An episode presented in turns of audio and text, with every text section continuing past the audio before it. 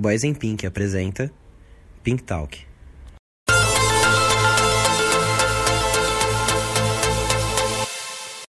Olá, humanos, eu sou o Panda. Bem-vindos ao Pink Talk, seu conteúdo extra do Boys in Pink aos sábados. E se você caiu de paraquedas aqui, meu querido, minha querida, e não tá entendendo o que tá acontecendo, o Boys in Pink tem um quadro é, extra. Nossa, parece que eu falei Boys, Boys in Pig, né? Mas Boys in Pink. A gente tem um quadro com conteúdo extra, na verdade, onde a gente fala assuntos mais atuais, né? Alguns temas que às vezes não dá para fazer no episódio de quarta-feira, uma referência ao episódio passado, que é esse caso do episódio de hoje, um spoiler do episódio de um próximo episódio. Vocês nunca vão saber se é um spoiler. É, e hoje, né? Ah, detalhe, o Pink Talk ele é apresentado somente por um de nós, né? Ou eu, ou Dan, ou Renan. No caso, o Danilo cedeu a vez dele para que eu pudesse fazer hoje. Muito obrigado, Danilo. É uma referência ao episódio passado, igual eu falei. É, no episódio passado, se você não viu, ouça. É né, um episódio muito bacana, muito importante. É, onde eu citei né, o, o, fascismo, aquela pergunta clássica do Renan, né? Panda, onde surgiu o fascismo? Eu vou falar aqui de novo. É, hoje a gente vai hoje a gente, eu, no caso, vou falar sobre fascismo, e então vamos aí, né? O fascismo vem de fácil, não fácil da a palavra fácil de facilitar, no sentido de facilitar, facilidade. Fácil, F A S C I O, fácil, que vem do latim facis, que era um símbolo, na verdade, era um símbolo de, das autoridades, né, dos magistrados romanos. Eles usavam feixes, né, varas, varas bem compridas, feixes de feixes de varas bem compridas para eles conseguirem abrir espaço no meio da multidão. Então, ao invés de, oi querido, tudo bom, dá licença aqui pro tio passar? Não, eles batiam nas pessoas com essas varas, abrindo caminho como se essas pessoas fossem animais mesmo, sabe? Como pastores de ovelhas fazem com, com o rebanho para manter o rebanho juntinho e todo, to, todo mundo, todos eles todas as ovelhas seguindo no mesmo caminho, a mesma coisa. Era nesse sentido, né? Era um, era um instrumento de poder que eles usavam na época, né? É, para mostrar autoridade e tudo mais. Bom, o termo ele designa um método de governo que tá, já é criado há quase 100 anos aí e ele influencia muito, muito mesmo a nossa política atual. É, não estou falando só de, do nosso presidente, né? Do, no, eu falo nosso presidente porque ele é o presidente do nosso país. Não estou falando que ele ah, representa essas ideias. Eu já, a gente já falou sobre isso em outros, em outros episódios do Boys in Pink. Mas ele é o nosso presidente, é o presidente do país onde a gente mora, infelizmente. É, e outros presidentes, como Donald Trump, e outras, outros regimes né, é, militares, como Coreia do Norte. Mas a gente vai falar disso, a gente, eu, eu falar a gente porque é difícil gravar sozinho, mas eu vou falar disso um pouco mais pra frente.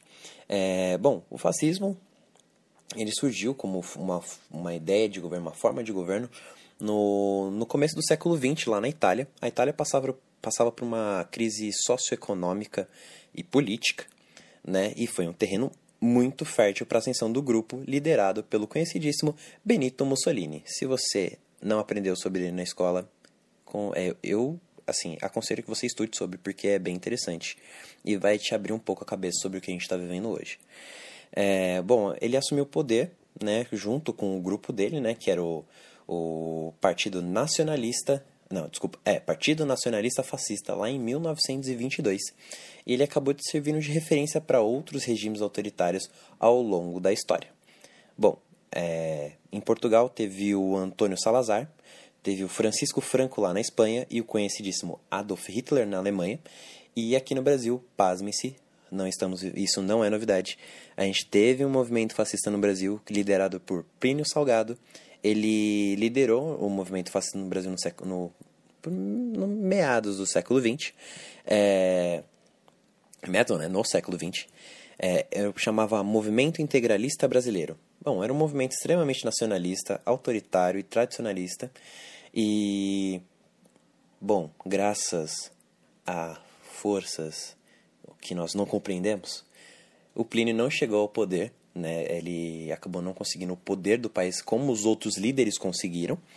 É, mas, mas aí, né, queridos? Outra pessoa conseguiu, né? É, é isso. Não preciso falar mais nada. Bom, é, eu vou falar algumas características do fascismo. Algumas são, assim, algumas são de cara, você olha e fala, puta merda, tá na cara que isso é, tipo, é fascismo. Mas outras elas ficam bem sorrateiras e às vezes a gente sabe que é, mas a gente não tem certeza. Mas a mi, essa palavra, caralho, eu não tô conseguindo falar. Militariza, ah, essa é militarização da política, né? Que é o que tá acontecendo hoje, cara. É, esse, esse lance da galera que, ah, a gente quer o AI5, AI5, AI15, eu nunca lembro o número desse negócio. Mas a, o pessoal querer o regime militar, né, a mi, militarização da política, como, como o, o presidente está fazendo hoje, o presidente do Brasil está fazendo hoje, de colocar, ah, o soldado da reserva, não sei o que. Ah, esse cara vai ser ministro de não sei o que. Sabe? Então, tipo, ele construir a política em volta, né, da, da, da força militar, né, isso é inconstitucional em, em muitos pontos.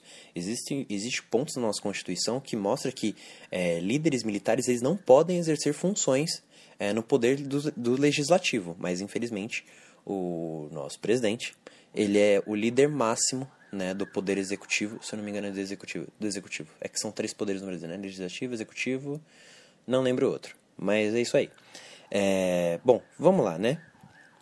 Deixa eu continuar aqui, eu estou falando da ah, militarização da política, é, a exaltação da coletividade nacional, então esse, esse negócio de, ah, vamos aí, povo brasileiro, vamos à luta, esse, esse, todo esse apoio né, que, ele, que ele recebe, que você pode ver no jornal, na internet, em todos os veículos de comunicação, é, essa exaltação da, da, da, coletividade nacional, que todo mundo tem que ficar juntos, os brasileiros precisam se unir, porque o Brasil, blá blá blá, ou um outro exemplo, o Donald Trump, lá nos Estados Unidos, é, Make America Great Again, né? Vamos fazer a América boa de novo, porque os, os imigrantes estão acabando com o nosso país, estão cagando em tudo. Então, tipo, essa, essa xenofobia mas, é, mascarada, né? Porque é, mascarada naquelas, né?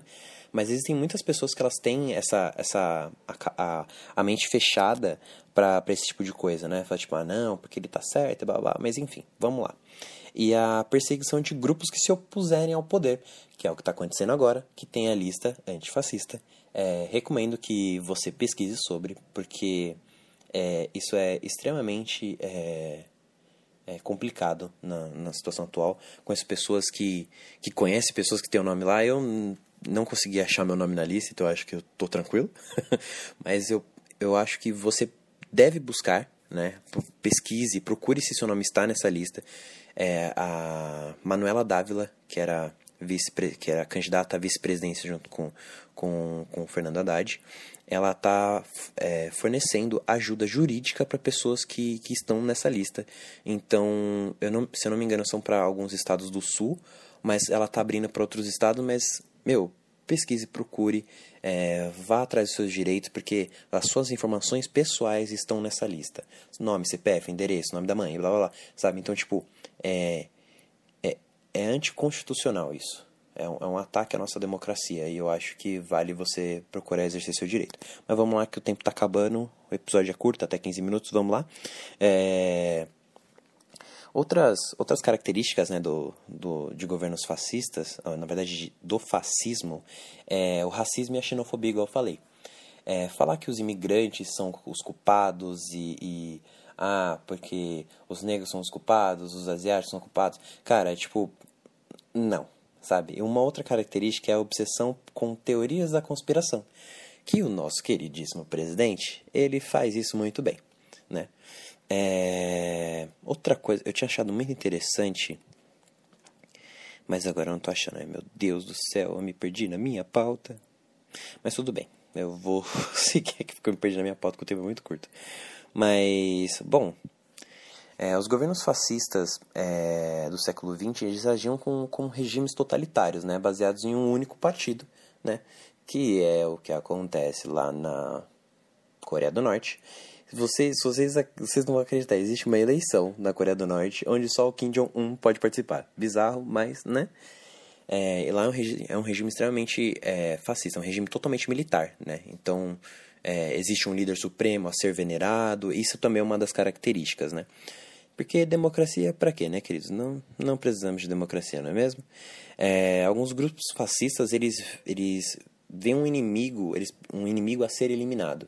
Né? Então, no Brasil, é o quem são os inimigos? Somos nós que não estamos aceitando o governo atual. né, as, as medidas tomadas pelo governo atual. Então nós somos um inimigo para eles.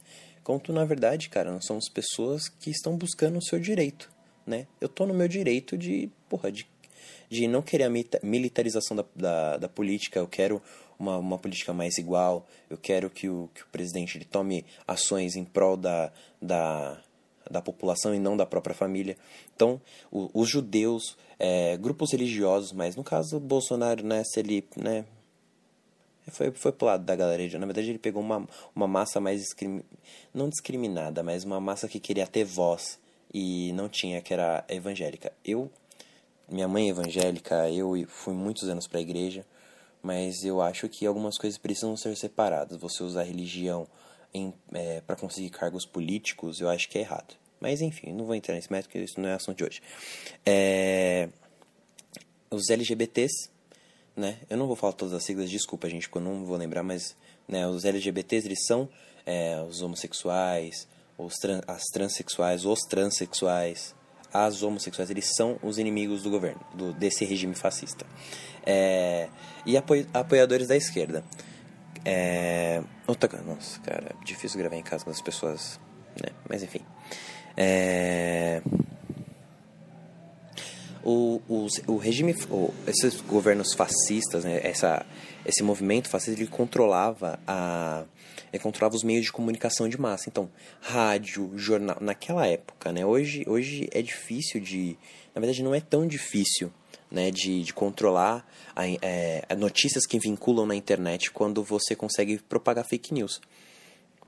A gente falou no episódio de Privacidade Hackeada sobre a Cambridge Analytica e como ela influenciou a, as eleições né, presidenciais nos Estados Unidos e como com certeza ela conseguiu influenciar por, em meio, por meio da internet e disseminação de mensagens do WhatsApp, fake news, é, disseminar fake news por meio do WhatsApp, Facebook e Instagram e tudo mais.